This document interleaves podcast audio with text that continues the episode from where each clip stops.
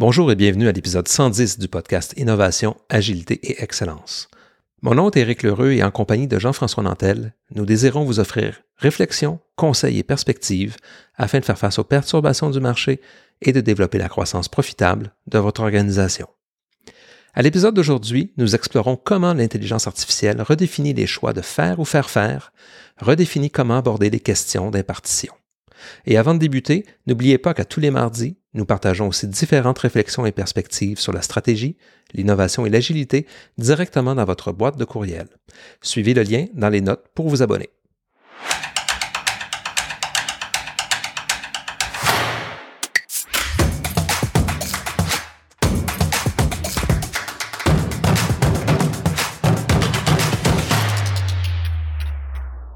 Bonjour Jean-François.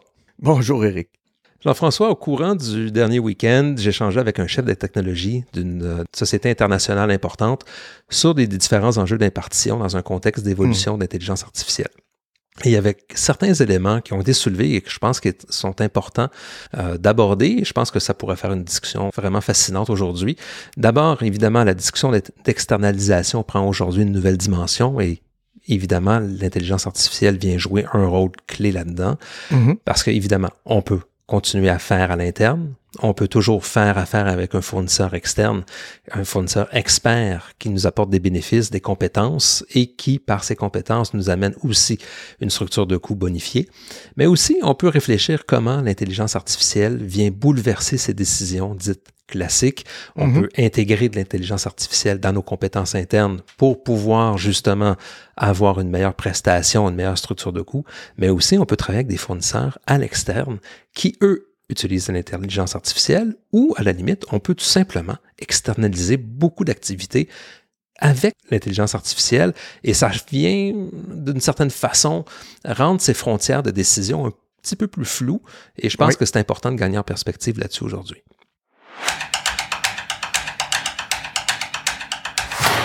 Donc, la première élément que j'aimerais qu'on aborde ensemble, ben, c'est les avantages et les risques de l'impartition de la gestion d'entreprise dans un contexte d'intelligence artificielle.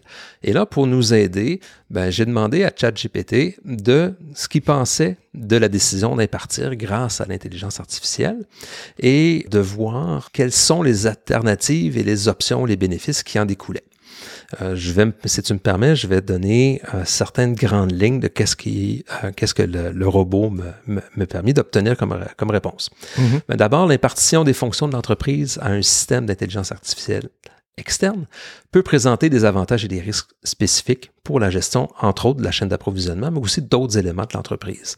Voici quelques-uns des avantages. Bon, évidemment, coût réduit, parce que l'utilisation d'un système IA peut être moins coûteux que de recourir à un fournisseur spécifique, mais un fournisseur aussi de main-d'œuvre, ou à la limite peut être plus avantageux que de développer nos compétences à l'interne. Donc, mm-hmm. on peut aller chercher un accès à moins de ressources, mais avoir autant d'impact. Donc, ça, c'est un élément, premier élément qui était mentionné.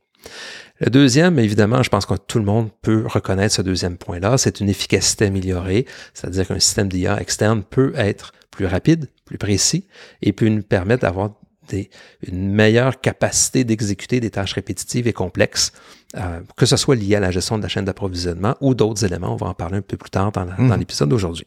Mhm. Et le troisième élément, mais ben, je pense que c'est quand on parle d'agilité, c'est un élément qui est important, une flexibilité accrue. L'utilisation d'un système d'IA peut permettre d'offrir plus, une plus grande flexibilité et s'adapter plus facilement aux fluctuations de la demande ou de l'offre, euh, que ce soit encore une fois du côté chaîne d'approvisionnement ou de d'autres secteurs de l'entreprise. Donc, mhm. ça peut nous aider à maintenir notre compétitivité. Si on s'arrêtait là, tout serait beau, mais évidemment, il existe des risques. Une dépendance accrue, je pense que c'est assez clair, que ce soit dans le domaine purement impartition avec un fournisseur externe ou dans un domaine IA, on a une question de dépendance et dans ces deux cas, on a des risques qui sont les similaires. La seule différence, c'est qu'ici, évidemment, on a un risque de dépendance par rapport à celui qui possède l'expertise ou la technologie et qui peut nous amener des problèmes si le système tombe en panne, si le système est mal conçu, etc. Deuxième élément, perte de contrôle. L'utilisation d'un système IA externe peut entraîner une perte de contrôle sur certaines fonctions clés de la chaîne d'approvisionnement ou de d'autres secteurs d'entreprise, mmh. Mmh. qui peut faire en sorte que l'entreprise est vulnérable aux décisions prises par le fournisseur de la technologie et en l'occurrence de, l'intelligence artificielle, mm-hmm. et évidemment des risques de sécurité par rapport à justement des risques par rapport à la confidentialité des données, des risques par rapport à la, je dirais, au biais qui sont associés à la création des données, mm-hmm. comment les données sont traitées, et bien évidemment des risques par rapport à où sont localiser les serveurs externes, etc. Donc, en fin de compte, euh, ce que nous disait ChatGPT, c'est que les choix de recourir à un système d'intelligence artificielle externe, bien, évidemment, amènent certains bénéfices en fonction des besoins spécifiques de l'entreprise, mais il faut tenir compte évidemment des risques associés à cette décision-là. Jusqu'à maintenant, je pense que tu seras d'accord que quand on regarde de façon classique les décisions de faire ou faire faire, on a dans les grandes lignes les mêmes enjeux. Mais je pense que le terrain de jeu est légèrement différent. J'ai demandé cependant à ChatGPT d'aller un petit peu plus loin et clarifier qu'est-ce qu'il entendait euh, par tous ces éléments-là. Et euh, je pense que ça commence à être un peu plus, on commence à mettre un peu plus de chair autour de l'os. Et, voici ce qui, ce qui s'était dit. L'intelligence artificielle externe peut nécessiter des investissements importants, je pense que c'est indéniable, dans l'infrastructure technologique, si notamment on le fait à l'interne. Mm-hmm. Notamment, ce qui nous dit en matière de connectivité, de stockage de données, Mhm. Il peut également être nécessaire de former le personnel, et ça c'est très important, de l'entreprise à l'utilisation du système d'IA externe et de s'adapter ou d'adapter les processus et politiques de l'entreprise en conséquence. Ces coûts supplémentaires doivent être pris en compte dans la décision d'externaliser ou non certaines fonctions de la chaîne d'approvisionnement ou de d'autres secteurs de l'entreprise vers un système d'IA externe. Enfin, il est important de noter que l'externalisation de la fonction de la chaîne d'approvisionnement ou de d'autres fonction de l'entreprise à, un système d'IA peut avoir des implications éthiques, sociales, et en particulier si cela affecte la suppression de postes de travail ou d'employés actuels de l'entreprise. Mmh. Encore une fois, c'est une décision classique d'impartition, ça a un impact, mais ici, un impact encore plus majeur parce qu'on est parti à des robots, si je peux dire, et non mmh. seulement à une entreprise qui a de la main-d'œuvre à l'externe.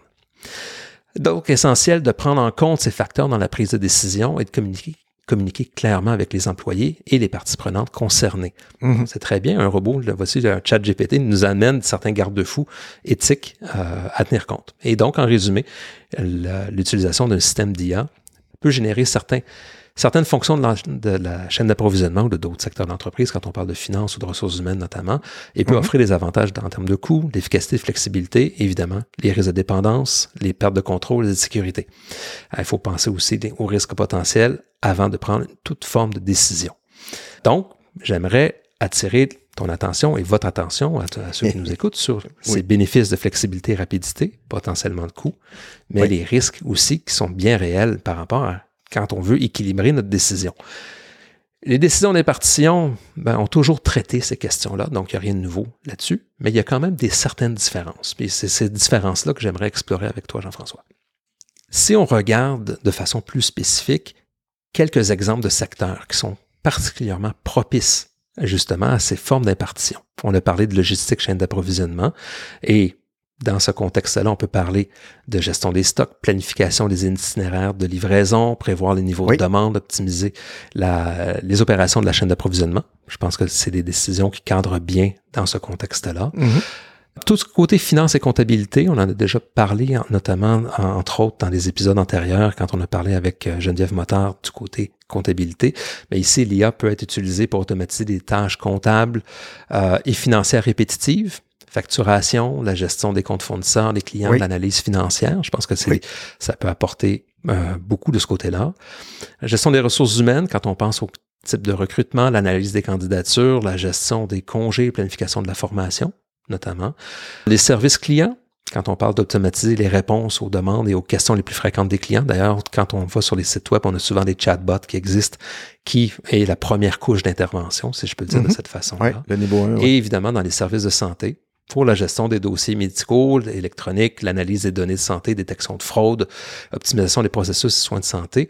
Et je rajouterais un, élément que, que ChatGPT n'a pas proposé, mais tout le côté marketing dans la question de création de contenu, développement d'outline, de, de mm-hmm. savoir quoi communiquer avec quel ton auprès de telle clientèle. Il y a d'autres secteurs aussi de ce côté-là.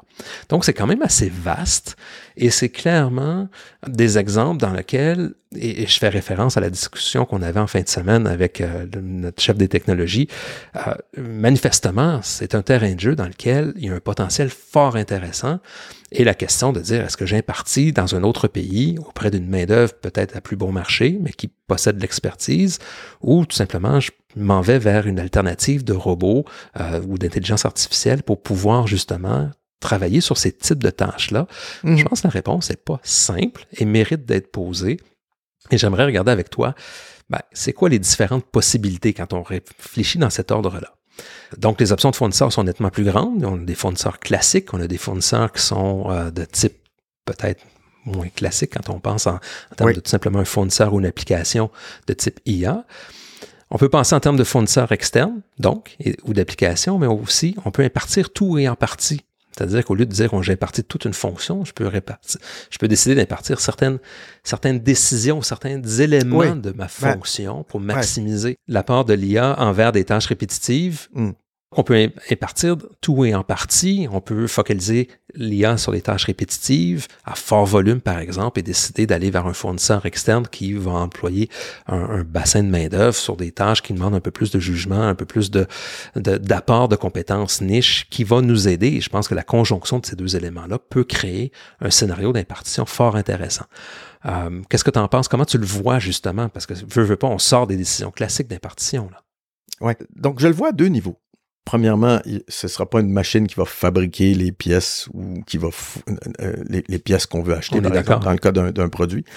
Euh, mais je le vois, donc d'un niveau, on va, si on est déjà en relation avec certains fournisseurs, on peut inciter ou travailler avec eux pour justement faire avancer cette question-là d'utilisation de l'intelligence artificielle pour améliorer certaines, soit réduire une structure de coût, soit améliorer certaines, certaines thématiques de qualité, enfin, il y a tout un ensemble de choses on peut le voir dans un deuxième niveau, euh, comme tu dis, d'impartir, par exemple, la passation de commandes, la gestion des stocks ou l'établissement de stocks de sécurité ou enfin la gestion de certains paramètres dans la gestion des stocks dans une chaîne d'approvisionnement, euh, que ce soit en termes de stock de produits finis, stock de produits en cours, stock de matières premières, j'en passe et des meilleurs. Je pense que là, c'est les avancées en matière d'intelligence artificielle sont tellement phénoménaux qu'il faut absolument euh, faire passer notre gestion des stocks. Il y a beaucoup, de, de, cash à, libérer à travers une meilleure gestion des stocks. Et je pense que ça, c'est mm-hmm. clairement un, aspect à faire. J'étais chez un client il y a, disons, quelques années qui, eux, voyaient clairement la passation de commandes dans, une dimension approvisionnement. La passation de commandes passer de 20% automatisé, 80% par des humains, au ratio inverse. Autrement dit, 80% des commandes mm-hmm de tous les biens et services. Tous les biens et services, hein, pas, juste certaines catégories de biens et services, hein, par exemple, composants électroniques, si, ça, enfin, euh, euh, papier, photocopieur, enfin bon, vous voyez un peu, je pense que nos auditeurs peuvent se faire une idée de leurs différentes catégories d'achat, on ne rentrera pas dans ce domaine-là, mais, euh, mais toutes catégories confondues, de 80-20 à 20-80, je trouvais ça particulièrement intéressant. Et dans ce cadre-là, moi, je devais euh, les aider à voir, mais qu'est-ce qu'on fait avec le staff? Euh, et, vers quoi est-ce, quelles sont les compétences qu'on veut développer et vers quoi on veut faire travailler les gens, euh, les gens qui qu'on veut réorienter mm-hmm. vers d'autres, d'autres tâches à plus forte valeur ajoutée? Et la troisième chose, c'est, tu as mentionné planification de la demande moi, je, euh, euh, je, m'imagine euh, Carlos Tavares ou, un, grand, un, grand, un, grand dirigeant ou un directeur d'usine dans le secteur automobile. Je pense que là, il y a vraiment des belles aides à la décision pour décider est-ce que je produis des voitures blanches, des bleues, des grises, des silver, des, des argents, des or? Qu'est-ce que je fais aujourd'hui en termes de production, même en termes de planification de la mm-hmm. production, parce que je pense que ces commandes-là vont arriver demain ou hein, quand on fait du build to stock. Euh, en tout cas, bien sûr, ça ne se met pas dans le build to order, la fabrication à la commande, mais dans le build to stock, clairement, il y a des belles opportunités là aussi pour éviter de perdre des ventes et éviter de générer des invendus qu'on devra devoir, entre guillemets, solder euh, euh, un peu plus tard.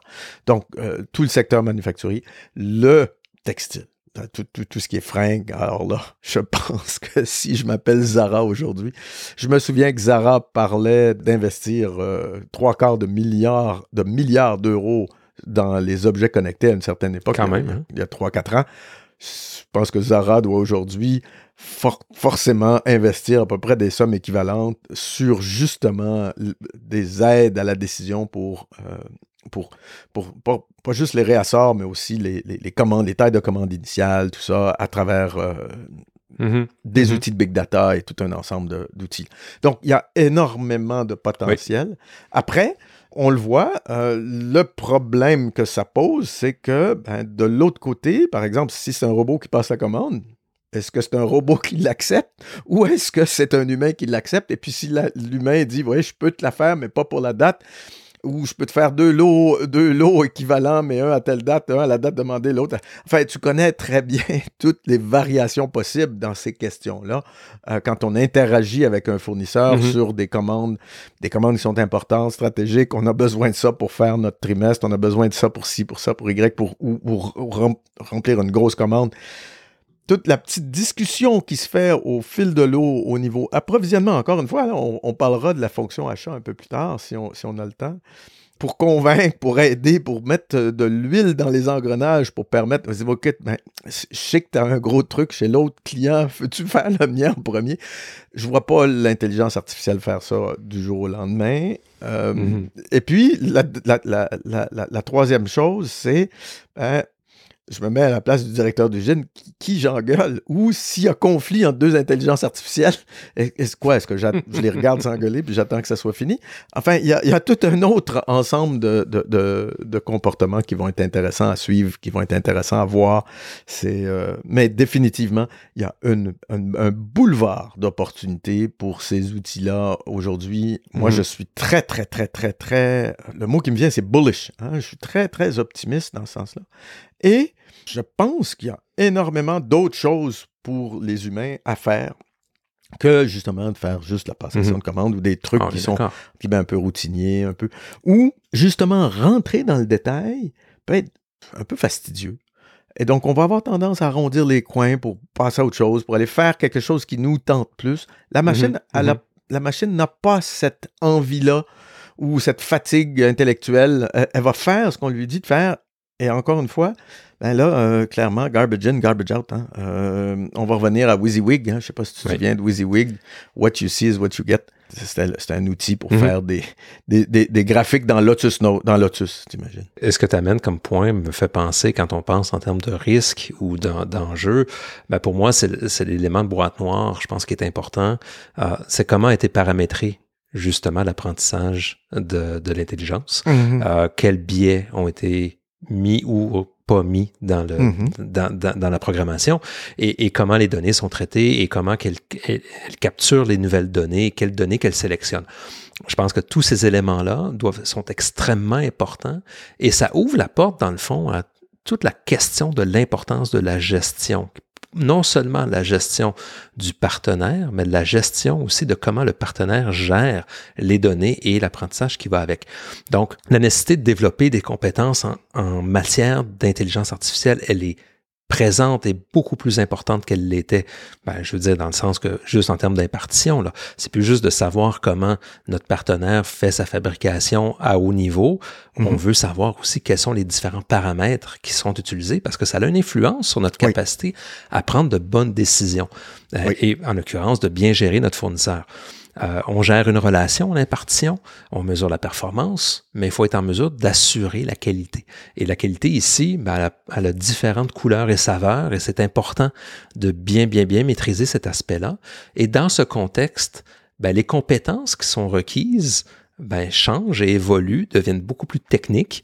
Euh, et c'est important, surtout que dans une industrie qui est émergente, comme l'industrie de l'intelligence artificielle, ben, il y a beaucoup de nouvelles entreprises qui se développent, il y a beaucoup d'entreprises aussi qui vont disparaître. Il euh, faut garder une capacité d'avoir une méta, je veux dire une méta euh, perspective pour être en mesure de bien gérer les risques qui sont associés à ça. Parce que comme tu le dis, il y a énormément de potentiel aussi.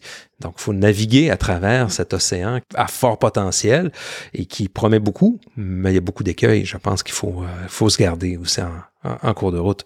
Oui, ce que tu dis, c'est, c'est tout à fait, euh, tout à fait pertinent. Euh, cette question-là de perte de compétences. Hein. Bon, ensuite, j'utilise beaucoup l'exemple, moi, de, des technologies, a des technologies visibles, des technologies invisibles.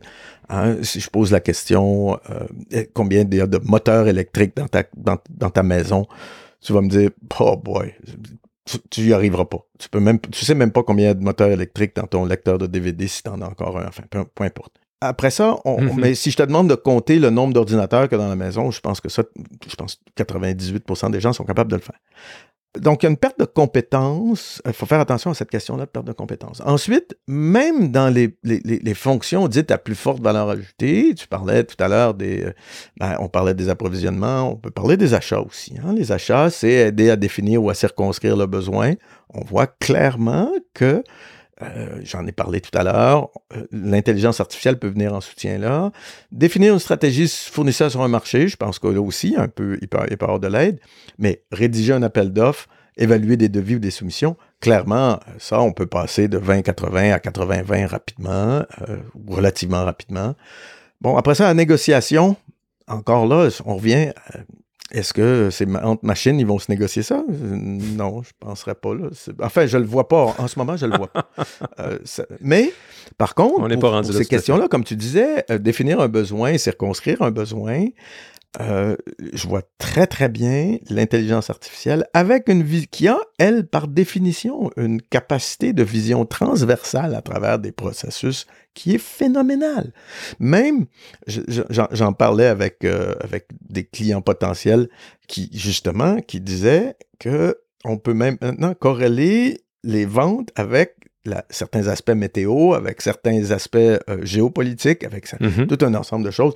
Nous, tout ce qu'on peut dire, c'est que il y a beaucoup d'instabilité en ce moment, etc., etc. On va, on va résumer ça comme ça. Mais l'intelligence artificielle, elle a accès à ces données-là à travers des applications Big Data, elle est capable d'aller mm-hmm. piocher dans ces, dans, ces domaines-là.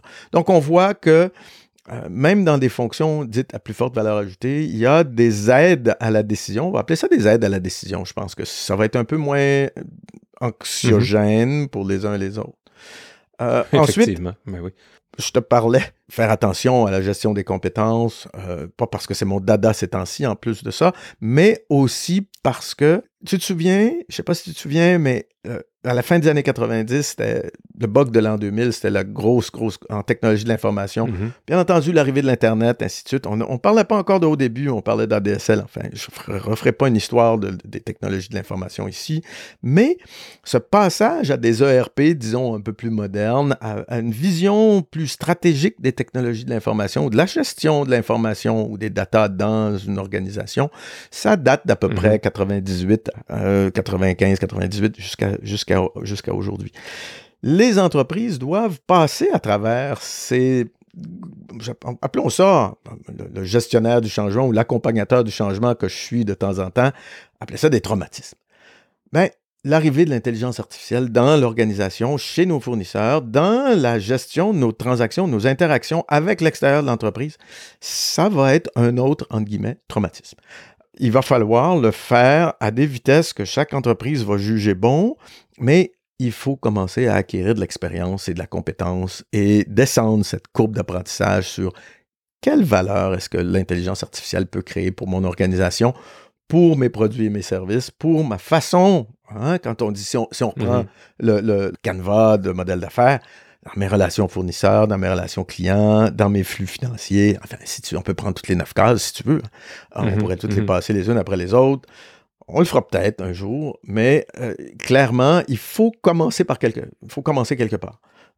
Ouais, les approvisionnements, la gestion des stocks, la gestion des flux à l'intérieur de l'entreprise, certaines questions transversales, c'est un très, très bel endroit où commencer. Et, euh, puis, bien, comme tout le reste, hein, euh, je parlais de Lotus tout à l'heure. Tout le monde utilise Excel aujourd'hui, puis personne ne parle de Lotus. Ouais, moi, j'étais un expert en Lotus, que tu veux. Euh, je suis un expert en WordPerfect aussi. Euh, euh, je te l'ai dit, je l'ai dit à tout le monde. Oui, en MS-DOS aussi. Je suis un late adopter. Quand j'adopte, ah ben là, hein? non, non, non, j'avais pas de Betamax. J'étais VHS dès le début. J'étais un early adopter sur le DVD, sur le CD aussi. Tu vois? Je suis capable quand je veux. Oui, oui, je suis capable quand je veux. Mais on, voit bien que ces questions-là. Et puis la, dernière chose, hein, c'est comme ça que je le verrais. Après ça, ben moi, je, te ramène sur ton terrain. C'est une question stratégique. Quelle, quelle, est, quelle est ma stratégie sur ce terrain-là aujourd'hui? Comment est-ce que j'insère l'intelligence artificielle dans ma stratégie d'affaires, dans la stratégie de l'organisation, dans la stratégie de l'entreprise? Je pense que c'est une question qu'on doit se poser encore une fois aujourd'hui. C'est très, très important. C'est fondamental. Mm-hmm, tout à fait. Ben oui. Si je pousse un peu la réflexion en termes de, parce que j'ai interagi avant notre épisode largement avec euh, ChatGPT sur le contenu de l'épisode, et évidemment on avait une conversation sur euh, les différents éléments de comment maintenant pouvoir s'assurer de la qualité du support offert par les outils mmh. d'IA. Mmh. Justement, parce que bon, il y a une question du contexte, une question de stratégie, de voir dans quel secteur de l'entreprise ça peut prendre forme ou apporter de la valeur, mais encore une fois, il faut être en mesure de tire avantage de cette valeur-là. Donc, mhm. Premier des éléments, quelques mesures à prendre, ben, ce qu'on nous propose, c'est un, l'évaluation des compétences de l'outil d'IA, donc évaluer les compétences en termes de s'assurer qu'il soit capable d'offrir le support nécessaire. Donc, évidemment, il faut un regard extérieur. L'humain c'est son rôle. On parle aussi de formation de l'outil de l'IA, un peu comme je l'ai dit tantôt, à savoir tout le mécanisme d'apprentissage, quelles données, quels biais. Euh, est-ce que ça répond aux besoins de l'entreprise? Surveiller les mesures de qualité. Je pense qu'en termes de si je fais affaire avec un fournisseur extérieur et je dois mm-hmm. m'assurer de la qualité, je dois m'assurer que les bonnes méthodes, les bons critères soient en place pour justement que je puisse incorporer les activités de mon fournisseur dans mes propres activités, ben c'est la même chose au niveau de l'IA. Il y a de l'assurance qualité qui doit se faire.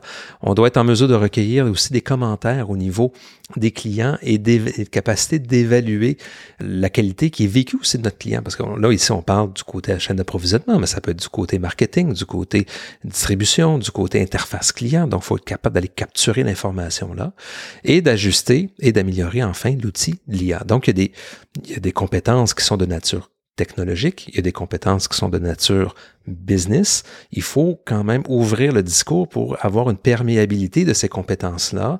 Il y a un spectre euh, qui existe et il faut être capable de parler le langage. Et ça, ça me mhm. rappelle une discussion que j'avais eue. Je remonte à il y a 20 ans quand j'ai débuté chez TELUS euh, Mobilité, dans un groupe qui était de la stratégie télécom. Et, la question qu'on m'avait posée, c'est qu'est-ce que tu connais sur les télécommunications? J'avais sorti mon téléphone du compétiteur. Je dis, ben, écoute, si tu veux que je te parle de qu'est-ce qu'il y a dans l'appareil, je suis pas la bonne personne. Mais si tu veux qu'on parle de la technologie sans fil et qu'est-ce qu'on peut faire avec cette technologie-là pour mm. transformer les organisations, ah ben là, il y, a un, il y a un monde de potentiel et on peut en parler longtemps. Et je pense que c'est ce, ce type d'échange-là qu'il faut avoir par rapport à l'IA, en mm. savoir du point de vue business assez pour voir le potentiel et s'appuyer sur les gens techniques pour pouvoir justement aller forer et aller chercher vraiment les, les, les, les opportunités très spécifiques et s'assurer qu'on contrôle bien notre terrain de jeu pour pouvoir les matérialiser. Donc ça, c'est quand on parle de support et de bien encadrer l'utilisation de l'intelligence artificielle, ces différents éléments-là, je pense, qui sont mmh. importants. Mmh. Et comme tu l'as dit tantôt, c'est une réalité qui existe, qui est là pour rester. Il faut vraiment se l'apprivoiser.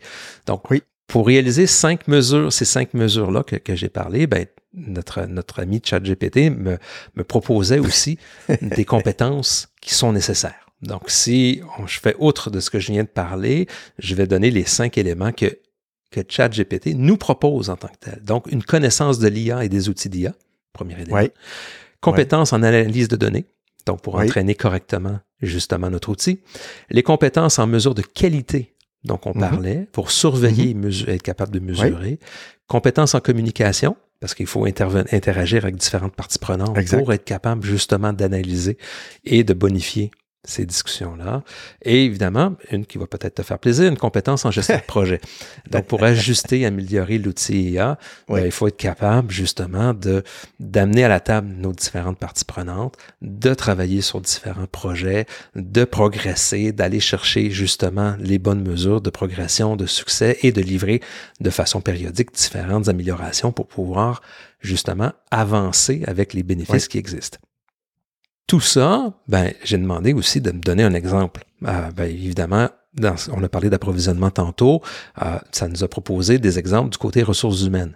Supposons qu'une entreprise utilise un système d'IA pour trier les CV, sélectionner les candidats les plus pertinents pour des postes vacants. Ben, il faut s'assurer que l'outil bien évidemment, soit bien entraîné ou ait les bons paramètres. Euh, j'ai euh, une discussion que j'avais, on a déjà eu dans les, dans les podcasts au tout début, on avait une discussion sur justement les biais qui étaient insérés ou qui pouvaient mhm. exister par rapport à la mhm. sélection des candidats, à titre d'exemple, en fonction d'une surpondération de certains critères. Donc, c'est très, très, très important de d'évaluer les compétences de l'IA dans ce contexte-là, de former notre outil correctement avec les bons barèmes, les bons, s'assurer qu'il n'y a pas de biais, euh, surveiller la mesure de qualité, être capable d'avoir un jugement critique sur l'output. L'entreprise ici doit surveiller, mesurer la qualité de, de l'outil qui utilise des métriques appropriées pour évaluer sa performance en termes évidemment que les candidats soient triés correctement, que les bons profils ressortent, qu'on ne laisse pas de côté, j'aurais à dire, des, des faux positifs, euh, à mhm. titre d'exemple. Mhm. euh, recueillir les commentaires, être capable justement de pouvoir bonifier puis d'assurer l'amélioration. Toutes ces compétences-là, c'est des nouvelles compétences. C'est mhm. c'est pas seulement une question de les approvisionnements qui voilà. mesure la, la performance d'un fournisseur? C'est une équipe technique, c'est des, des, experts de contenu, des experts fonctionnels, c'est des experts business aussi, qui viennent collaborer ensemble pour bâtir justement une analyse qui est plus riche et qui nous permet de s'assurer qu'on a les bons outils dans les mains pour pouvoir gagner en efficience, en efficacité, en flexibilité et selon les différents bénéfices qu'on a parlé tout à l'heure. Oui, et, ça donne des belles perspectives pour ceux dont le travail se transforme.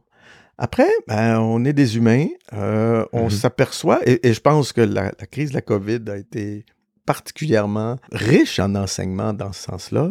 On est des humains, puis on est capable de se questionner par rapport, oui, mais moi je faisais ça avant, là mon travail évolue dans ce sens-là.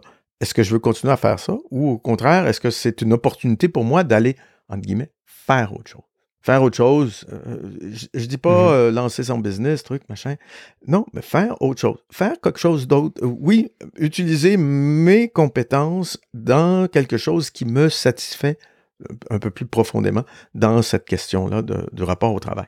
Et, et, je pense que oui, et ça va être le défi pour, euh, ben pour les accompagnateurs du changement. Ça va être un défi aussi pour les dirigeants et les décideurs qui vont voir, encore une fois, des changements profonds et, durables arriver dans leurs organisations à des rythmes, encore une fois, plus rapides pour lesquels hein, beaucoup de gens ne euh, sont pas nécessairement prêts. Donc, euh, ça, peut être, ça peut être compliqué. ça peut être, effectivement, il va falloir trouver des moyens d'accompagner les organisations et les individus dans ces changements-là, dans ces perturbations-là qui, qui s'en viennent et qui s'en viennent très, très, très rapidement. Beaucoup plus, un peu comme le changement climatique, beaucoup plus vite qu'on pensait.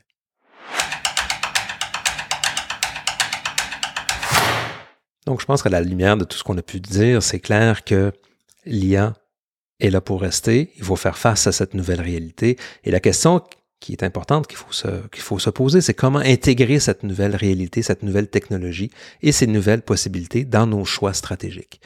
Dans l'analyse des compétences, ben, je pense que cette, cette perspective-là reste au niveau organisationnel.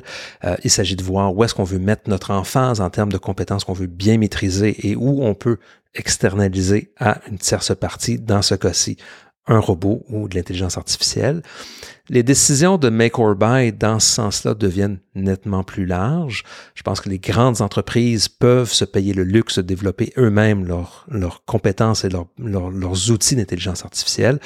Je pense que d'autres entreprises, d'autres organisations peut-être de plus petite taille ou même des très grandes peuvent faire le choix d'aller à l'externe pour aller chercher ce bassin de compétences-là et ces outils-là. Mais une chose est claire, c'est qu'il faut développer une nouvelle compétence et cette compétence-là, c'est une compétence de gestion qui incorpore la capacité à bien comprendre l'outil, comprendre les possibilités, les risques et de voir comment ça vient affecter nos décisions de make or buy et d'être capable de naviguer à travers les enjeux internes et externes que ça amène. Il faut être en mesure essentiellement de parler le bon langage et ce langage-là est là maintenant pour s'insérer dans les pratiques d'affaires des organisations. Donc clairement, c'est un vaste sujet en développement. Il y a encore beaucoup à venir, beaucoup d'opportunités, certainement aussi beaucoup d'embûches. Je pense que chaque mois, on va apprendre de nouvelles choses qui vont émerger de ce sujet-là. Et je pense que c'est le privilège qu'on a à, travers le podcast de les observer et de revenir de façon intermittente à discuter de ce sujet-là. Je pense que ça va être drôlement intéressant. Mhm. Vous pouvez consulter les notes de l'épisode, évidemment, au www.intelliaconsulting.com oblique épisode 110. Et vous aimez nos podcasts, parlez-en à vos collègues, parlez-en à vos amis. Et on vous invite enfin à vous abonner à nos communications hebdomadaires sur notre site Internet. Nous partageons toutes les semaines différents contenus qui vous permettent de gagner en perspective, de créer de la valeur et avoir un impact pour vos clients et, bien sûr, vos organisations. D'ici notre prochaine rencontre, Jean-François, bonne semaine. Bonne semaine, Eric. À très bientôt. Allez, à tout le monde. Bonne semaine. Au revoir.